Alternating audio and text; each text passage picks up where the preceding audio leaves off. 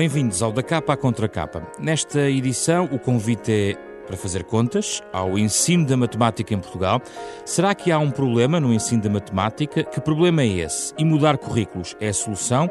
E mudando para que tipo de modelo? E o que podem os pais fazer para ajudar os filhos desde cedo a suprir eventuais dificuldades na matemática. Algumas perguntas para os nossos convidados desta semana, dois professores, Filipe Serra Oliveira, professor da Universidade de Lisboa, e António Bivar Weinholtz, que tem trabalhado também na reformulação de programas e metas curriculares, professor aposentado eh, da Universidade de Lisboa e autor de diversos estudos científicos, um deles eh, publicado pela Fundação Francisco Manuel dos Santos em novembro de 2010. Fazer contas ajuda a pensar é o ponto de interrogação que também nos leva para este uh, programa durante os próximos 30 minutos.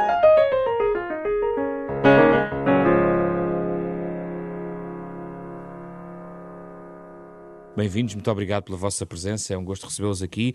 Neste contexto de falar a matemática, na próxima semana muitos alunos vão ter uh, exames uh, a matemática em diversos anos de escolaridade. Só uma nota de contexto uh, em relação a alguns, um, alguns tópicos que vamos falar nesta conversa. É já do domínio público, foi promulgado uma alteração, um diploma sobre os currículos no ensino básico e secundário pelo Presidente da República, com alguns reparos em relação à necessidade de fazer reformas. Isso é um um, tópico que pode vir à conversa. Também lembrar que nas avaliações, há dois dados de avaliações uh, relevantes para, este, para esta nossa conversa.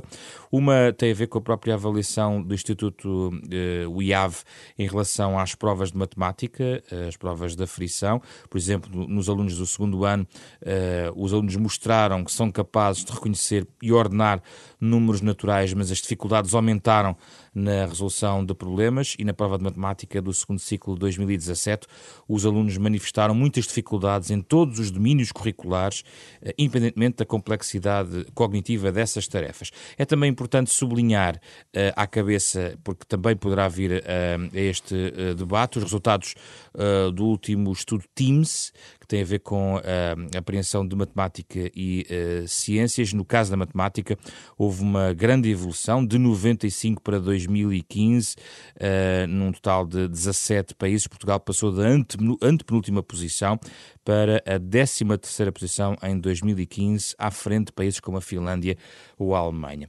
Começo uh, por si, António Bivar.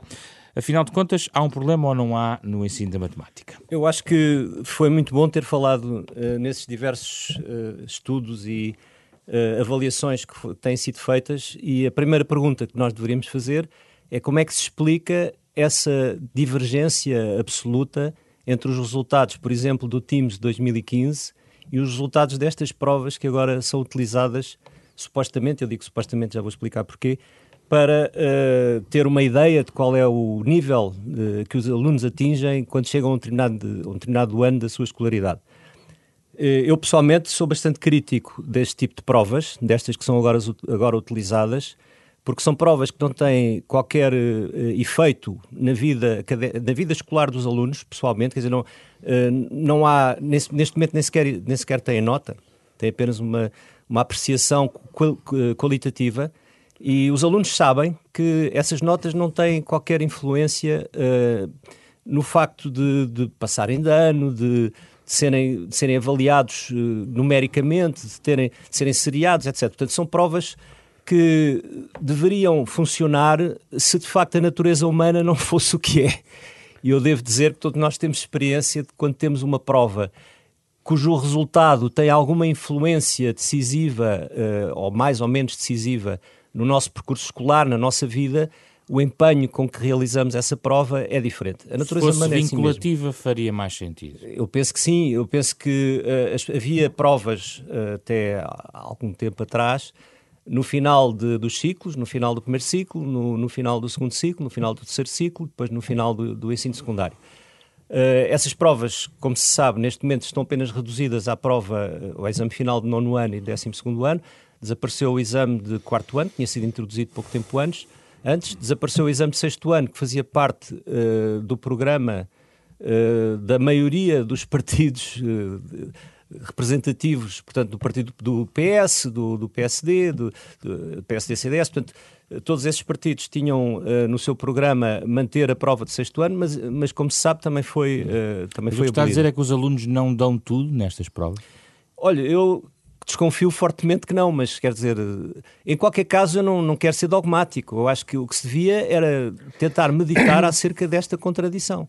Porque a prova, o Teams é uma prova internacional com critérios muito objetivos e de facto uh, verificou-se esse grande progresso na, na, na, no desempenho dos alunos portugueses. Já vamos ver as razões disso, mas uh, onde é que acha que estará provavelmente a realidade no meio destas duas Olha, realidades? Possivelmente... Não somos tão bons como no time se mostra e não, não tão uh, com tantas dificuldades como mostram as provas da frição? Eu penso que estará talvez no meio, embora o Teams para mim seja muito significativo. E devo dizer que o Teams, não, o progresso não foi apenas genericamente de 95 para 2015, mas foi também de 2011 para 2015. E os alunos que fizeram as prova, a prova do quarto ano do Teams em 2015 foram os alunos, os primeiros, a ter um exame de quarto ano, final, que eles sabiam que tinham, e foram os alunos que, a partir do seu terceiro ano, terceiro e quarto ano, tiveram como programa, de, em particular programa de matemática, o, os novos programas uh, de matemática de 2013, se não me engano. 2013. Filipe Oliveira, em que ponto é que estamos? Há um problema no ensino da matemática?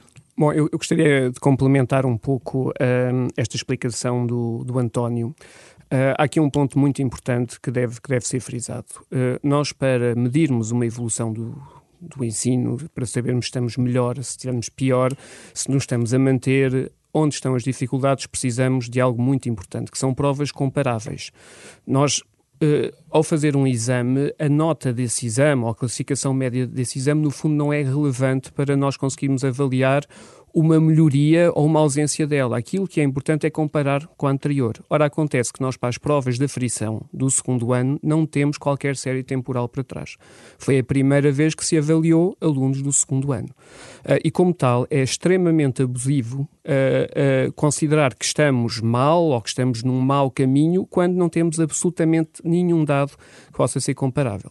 As provas do quarto ano, as provas do Teams, as provas do PISA uh, têm uma natureza completamente diferente. Nós temos dados, o PISA tem dados desde há 20 anos, desde há 30 anos para trás, uh, com um trabalho muito sério que é feito em termos de standardização, ou seja, de termos a certeza que aquilo que estamos a perguntar agora aos alunos é equivalente àquilo que perguntámos há quatro anos.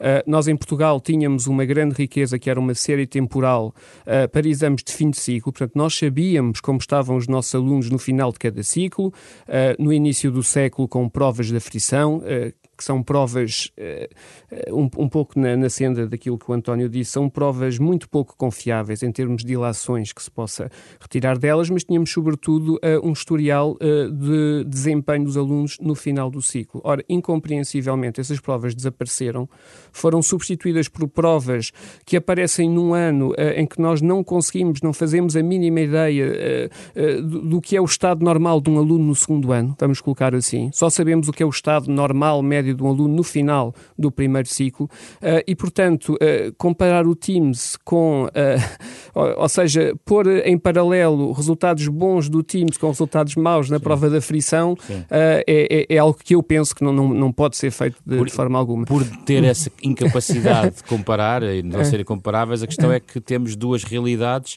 e temos que nos socorrer quase de algum empirismo para perceber Exatamente. em que estado estamos e, na sua perspectiva, em que estado estamos. Bom, é justamente justamente o termo empirismo que utilizou e, e, muito bem é justamente o que está aqui em causa. Nós precisamos de séries temporais. Uh, a prova da frição é algo que nós, pura e simplesmente, eu penso que em, nenhum, em, em nenhuma apreciação séria se deve, se deve entrar uma prova que existe há um ano ou dois, e ainda por cima feito nestes moldes, com crianças que nunca foram avaliadas naquela idade, nunca, uh, e ainda por cima nestes moldes. Se me perguntam em que estado é que estamos, nós devemos referir-nos essencialmente aos estudos internacionais. Porque são esses estudos que comparam a realidade portuguesa de forma objetiva com outras realidades. Repare que mesmo comparar exames nacionais é dúbio, porque nós não sabemos se os exames em França são mais ou menos difíceis, não sabemos se na Alemanha são mais ou menos difíceis. Aquilo que nós sabemos é que para o TIMS e para o PISA, todos os alunos em todos estes países participantes fazem exatamente, respondem exatamente aos mesmos itens. E, portanto, aí nós devemos, eh, contrariando um pouco aquilo que, que muitas vezes vem na opinião pública e que está neste momento a ser utilizado uh, pelo governo para fazer uma reforma totalmente injustificada, nós estamos num excelente caminho. Uh, nós, nos estudos internacionais, em 95, estávamos na cauda da OCDE. Neste momento, como referiu na sua apresentação, estamos já acima uh, da, da OCDE. E repare que não é só em matemática, é em matemática, em leitura, em ciências. temos vindo a, a crescer muito consistentemente. Aliás, Portugal é apontado pelas organizações que uh, uh, encarregues de efetuar estes trabalhos como um caso de sucesso, como um caso em que se conseguiu de facto em 20 anos inverter uma tendência e, portanto, eu penso que há muito a melhorar, mas não há dúvida nenhuma que não vivemos qualquer situação de catástrofe e que estamos num excelente caminho. António Bivar, ehm, quando analisamos as razões deste salto no, no estudo Teams, portanto, compara a questão da matemática e das ciências, eh, eu gostava de saber se a linha Uh, numa ligação direta em relação às alterações que foram uh, produzidas, uh, ou se estende temporalmente, os, digamos, os, os fatores que levaram a esta razão. No fundo, o que eu quero saber é se te, é, vamos cair no mesmo discussão sobre políticas de educação num determinado governo A, B ou C, ou se há um trabalho contínuo que levou a isto. Quais Não, são os fatores? Certamente um trabalho contínuo. Não, de maneira nenhuma quero atribuir estes bons resultados apenas à, à reforma, digamos, eh, na qual tive alguma participação e o Filipe igualmente. Não, não é nada disso que se trata. Nós podemos uh, apreciar, ao longo de, de, de, vários governos, de várias cores políticas, um trabalho consistente de melhoria uh, do ensino da matemática em particular. Mas não só isso, uh, há um fator que eu penso que será importantíssimo, que foi a, a, reintrodução dos exames nacionais. Essa reintrodução foi muito anterior eh, ao governo anterior, digamos, portanto, foi, foi algo que foi consistentemente acompanhado. Como eu já tinha referido, havia um consenso alargadíssimo uh, na, na, importância desses exames. Tanto o partido que está neste momento no governo, como os partidos que estavam no governo anterior, defendiam, uh, em particular, o exame de sexto ano, o exame de nono ano, etc. E foi a partir da introdução, eu penso que foi no Ministério de David Justino que, foi, que foi, começou a ser introduzido novamente os exames nacionais antes do 12 ano. Eh, isso é um aspecto que me parece muito positivo. Eh, havia uma, uma preocupação grande, não só com a, com a qualidade uh, e, a, e, a, exigência dos programas que foram sendo de facto melhorados ao longo dos tempos, e também com a própria formação dos professores. E havia também uma tendência que se estava a consolidar uh, de avaliação dos professores.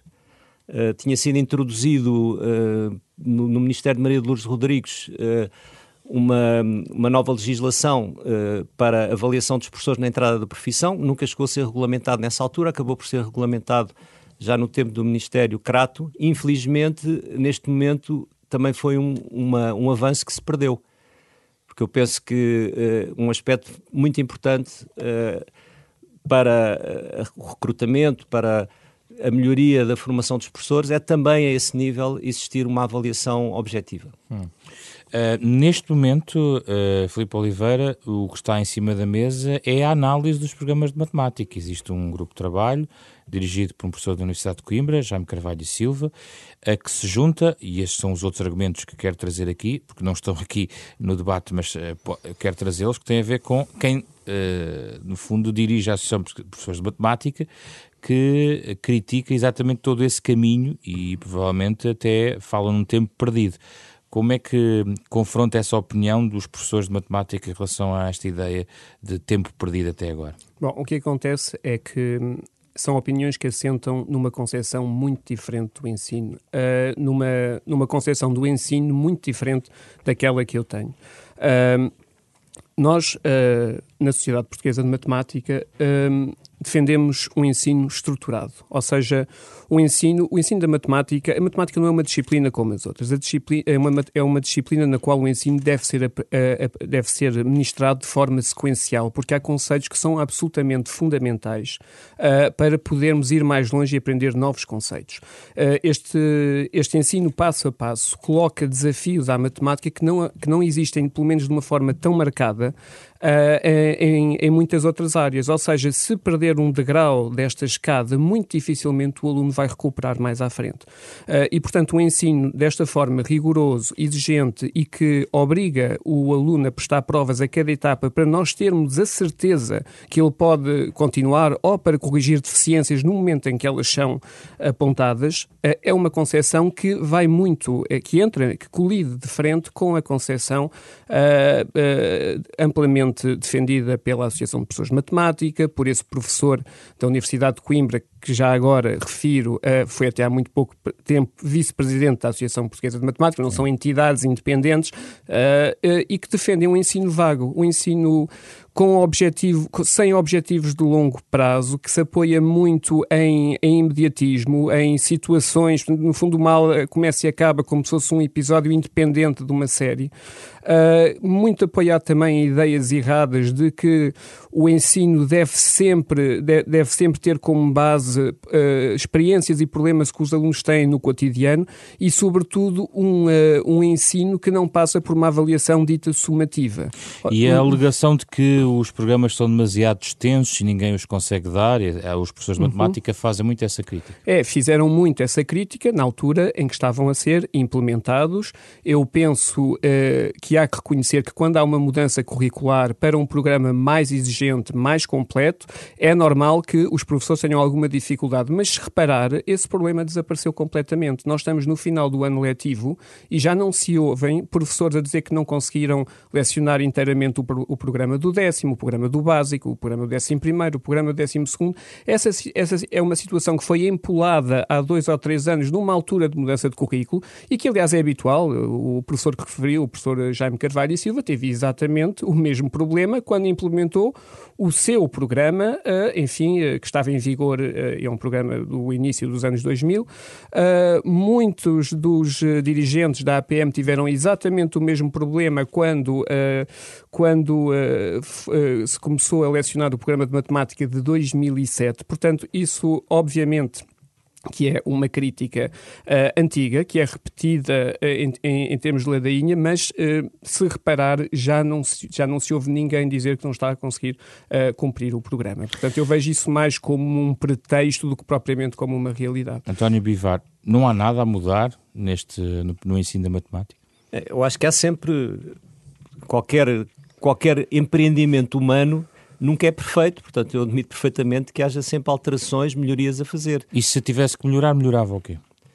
Olha, eu acho que se devia começar a pouco e pouco ir olhando para a experiência no terreno, ver o que é que está a dar, e há sempre muita coisa que pode ser melhorada. Eu devo dizer, aliás, que a, eh, a Sociedade Portuguesa de Matemática e a Associação dos Professores de Matemática teve um, recentemente uma colaboração por iniciativa do Ministério, deste atual Ministério, para, de alguma maneira, ajudar os professores eh, na, no desenvolvimento da, do, do, novo programa de matemática. Saiu um documento relativo ao ensino básico e secundário com algumas sugestões que foram aprovadas tanto pela SPM como pela APM. E a Sociedade Portuguesa de Matemática, na altura, sugeriu ao Ministério que se constituísse um grupo permanente eh, de consultoria para os professores, patrocinado pelo Ministério, que tivesse a nossa colaboração, eu digo nossa porque eu sou uh, sócio da Sociedade Portuguesa de Matemática, mas não, não tenho qualquer cargo dirigente, mas em que a Sociedade Portuguesa de Matemática e, e, a, e a, Associação de Professores de Matemática e eventualmente outras entidades uh, interessadas neste assunto que se constituísse esse grupo que estivesse permanentemente ao serviço dos professores para esclarecer dúvidas, fazer sugestões, porque, repare, há aqui uma, um ponto que me parece muito importante quanto à questão dos programas e quanto à questão do ensino da matemática. A matemática é, ao contrário de outras ciências, uma ciência eh, cujos conteúdos uh, básicos, que, portanto, fazem parte fundamentalmente do currículo do ensino básico e, e em certa medida, do ensino secundário, é ensinado uh, não há décadas, mas há séculos e, por vezes, há milénios. Porque a matemática é, é uma disciplina muito mais, como é que eu ia dizer, uma ciência em que o adquirido uh, não envelhece.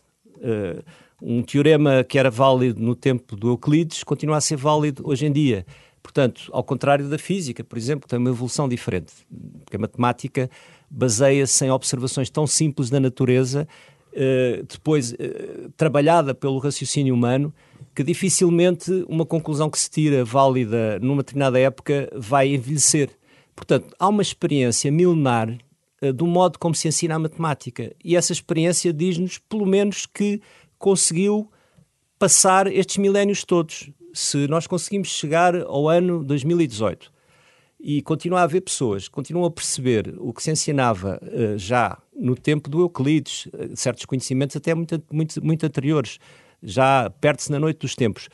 Uh, com certeza que há muito a aprender com essa experiência milenar do ensino da matemática. Portanto, quando se faz uma inovação nesse ensino, tem que se ter um extremo cuidado, porque nós estamos a, a alterar algo que funcionou muito bem. Eu não sou de maneira nenhuma. Pode não estar em causa a demolição do que está para trás, mas é uma reformulação. Exatamente. Simplesmente, uh, infelizmente, não podemos ignorar que nas últimas décadas uh, se tentou alterar de uma forma radical determinados aspectos do ensino da matemática, baseado em filosofias, em princípios que são já muito antigos, há, um, há, uma obra de um, um, chamado Trondike, que é já tem quase 100 anos, é dos anos 20 do século XX, não é? Uh, que considerava, por exemplo, que não se devia utilizar nas aulas de matemática problemas artificiais que não fossem da vida do dia a dia dos alunos. Isto é um erro terrível, embora pareça muito simpático, parece uma ideia muito simpática.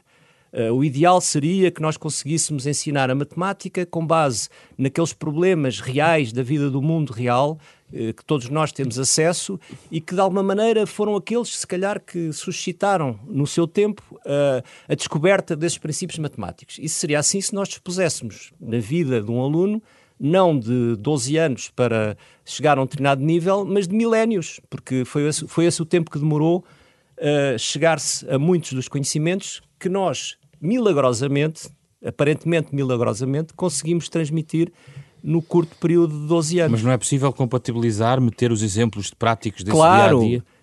É, um bom professor saberá, baseado nessa sua experiência e se for se tiver a humildade também de olhar para a experiência do, do, que os precederam, saberá introduzir, quando é devido, exatamente esse tipo de exemplos, uns mais próximos da realidade, outros construídos artificialmente para servir uma determinada progressão, e finalmente outros que são muito simplesmente treinos. Treinos. Uh, ainda há pouco falava com o meu colega, num exemplo que ele gostava de citar, uh, o Ronaldo, quando marcou aquele golo uh, de livre num jogo contra a Espanha, aquilo não é só talento, aquilo é muito trabalho, muito treino, muito, muito exercício, uh, que alguns chamam repetitivo, muito exercício uh, maçador, repetir a mesma coisa não sei quantas vezes. Isso também é fundamental na aprendizagem. Hum desvalorizar este aspecto também é muito grave e também isso foi feito, infelizmente. A ambos gostava de deixar um desafio para os pais que nos escutam. Uh, o que podem fazer os pais para ajudar os filhos desde cedo a suprir dificuldades na matemática? Podemos aqui ajudá-los uh, em alguns minutos com alguma ideia, uh, Filipe Oliveira? Bom, uh, essencialmente aquilo que os pais. É, é repare, uh, nos anos mais precoces, qualquer pai pode ajudar um filho em matemática uh, quando estamos a aprender as quatro operações, quando, quando estamos a aprender uh, o nome de, de, das figuras geométricas elementares. Qualquer pai poderá ajudar e penso que deve ajudar e deve discutir com, com o seu filho para que o conhecimento não fique algo preso da escola, que seja algo que possa invadir também o cotidiano do aluno e que possa também ser um tema de conversa, um tema de conversa familiar.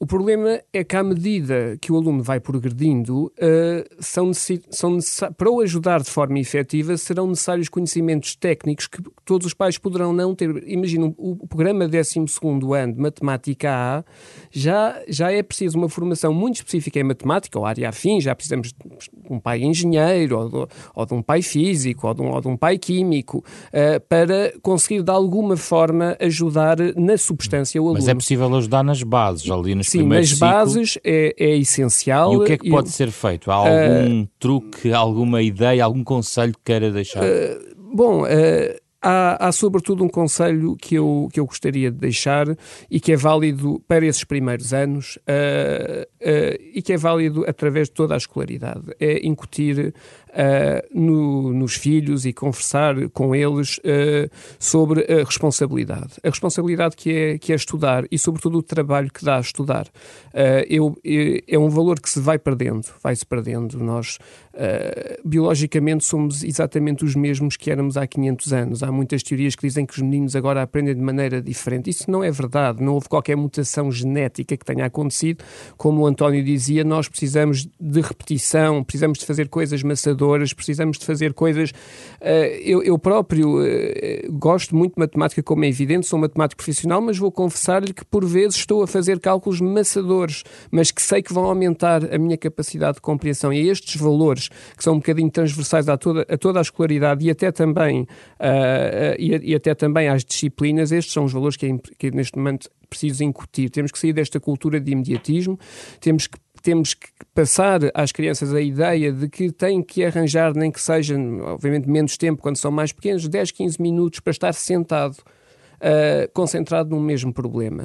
Uh, e isto é, tem, tem, tem, portanto, a falta deste trabalho tem consequências uh, trágicas mais para a frente. António Bivar, a sua, o seu conselho. O meu conselho vai um bocadinho na linha do que o Filipe acabou de dizer. olha, eu costumo dar o seguinte exemplo para hum, quando, quando falo com os meus alunos sobre o que é que é o uh, como é que como é que se adquire conhecimentos de uma maneira firme e, e duradoura. Uh, eu quando vou para a praia custa-me imenso entrar dentro de água, porque a água é fria. Mas como gosto muito de nadar, há ali, há ali um período de alguns segundos, não sei se chega a um minuto, com um extremo sofrimento terrível, frio, mas eu sei que daí a uns segundos eu vou felizmente estar a poder nadar e já não tenho frio nenhum. Eh, eu reparo, e custa um bocadinho uh, dizer isto, mas é, é, verdade que hoje em dia pouca gente faz isto. As pessoas uh, uh, têm frio, dão um mergulho e vêm a correr porque não, não, não, não, não são capazes de, de esperar pelo prazer diferido. o ensino da matemática precisa muito disto. Ou seja, as pessoas têm que saber que há fases de algum sofrimento, de alguma maçada, mas que são recompensadas diferidamente, não imediatamente, mas diferidamente. Não é possível ensinar nada que valha a pena sem se passar por algumas fases de maçada e de sofrimento. Tem que se incutir isso às crianças. Eu sei que isto é muito, é muito pouco popular dizer isto. É, é muito mais popular dizer não, o ensino consegue-se aprender tudo a brincar, uh, apenas com aquilo que nos dá prazer. Não é verdade, não é verdade. Há sempre um esforço necessário e é o, eu penso que o, o sistema de ensino tem que incutir uh, nas crianças esse gosto pelo prazer diferido. E já agora, uh, só para acabar este uh, nosso, nosso programa, as novas tecnologias, as tecnologias digitais podem uhum. ajudar muito no ensino da matemática e o que é que, uhum. que diferenças já estão a fazer, por exemplo, uhum. Filipe Oliveira? Podem ajudar muito, mas com uma condição muito importante, é que sejam bem utilizadas. Uh, o, não, se, não se é contra ou a favor da tecnologia no ensino, da mesma maneira que não se é contra ou, ou a favor de uma arma de fogo. Depende da mão que a segurar, uh, como é evidente. E aqui é exatamente a mesma coisa. Nós temos ali um instrumento extremamente poderoso uh, que nos pode trazer mais valias muito importantes, mas que também pode ser completamente destruidor se for mal utilizado. Pode fazer os cálculos por nós em vez de nós por exemplo, fazermos o cálculo. Entre muitas outras coisas, uh, não há qualquer qualquer tipo de dúvida, isto é, um, é, é dos, dos, maiores consensos que existem neste momento, é que a máquina de calcular não deve ser introduzida demasiado, numa altura muito prévia, muito cedo, porque nós precisamos desenvolver certas estruturas uh, uh, de raciocínio, certas estruturas mentais uh, que, que pura e simplesmente vão ficar inibidas e condicionadas durante toda a vida se nós naqueles primeiros anos já recorremos a essa muleta digital. Portanto, é verdade que realmente a tecnologia, posso dar alguns exemplos, uns programas absolutamente magníficos de, de, geometria dinâmica em que nós podemos construir eh, figuras geométricas com uma precisão uh, totalmente impensável para um trabalho realizado à mão, onde podemos depois, uh, por isso é que se chama dinâmica, podemos depois modificar a posição do ponto e ver toda a estrutura ir atrás do ponto, e isso, uh, em termos de, do desenvolvimento da intuição, em termos do desenvolvimento até da própria compreensão da geometria, é um instrumento inestimável, eu gosto muito de usar, mas lá está, tem que ser usado no momento certo hum. e também pelo professor certo. António Bivar, a mesma nota em relação às novas tecnologias? Eu concordo com, exatamente com aquilo que o Filipe disse. Uh, as tecnologias têm, têm também um aspecto que é importante salientar. Uh, são efêmeras, ou seja, uh, não se deve amarrar de uma maneira muito definitiva um programa de matemática, por exemplo, a uma tecnologia específica. Eu dou-lhe um exemplo. As calculadoras gráficas uh, estavam citadas explicitamente no antigo pro programa de matemática como devendo ser utilizadas a nível do ensino secundário quando se estudam gráficos de funções. É obviamente um instrumento muito uh, adequado, era um instrumento muito adequado na altura, desde que fosse bem utilizado, infelizmente não foi, devo dizer-lhe, não vou agora, não tenho tempo para explicar porquê, foi muito mal utilizado e teve efeitos muito nefastos da maneira como foi utilizado, mas poderia ter sido bem utilizado. Neste momento, as calculadoras gráficas, já, já quanto a mim, já estão um bocadinho obsoletas para esse efeito. Hoje em dia, com um telemóvel, uma pessoa vai à internet e tem programas de grátis uh, que já fazem de uma maneira melhor eh, mais expedita aquilo que as calculadoras gráficas podiam fazer. Não quer dizer que não sejam também úteis. Eh, não se deve amarrar um programa a uma tecnologia específica. E deve-se ter um cuidado. Quando se utiliza uma tecnologia, deve-se reforçar de uma maneira eh, extraordinária a parte não tecnológica do conhecimento associado à tecnologia. Porque quanto mais tecnologia temos, maior é a exigência da compreensão daquilo que a tecnologia nos dá. Portanto, quando se faz o inverso e quando se substitui a compreensão matemática pela tecnologia, está-se a usar mal a tecnologia. A tecnologia é útil, muito útil, quando permite aumentar essa compreensão, não quando a substitui. Vamos fechar muito rapidamente com algumas sugestões de quem quer saber mais sobre matemática. Até já aqui demos algumas eh, pistas em relação a, instrumentos que podem ser utilizados. Uh, Filipe Oliveira?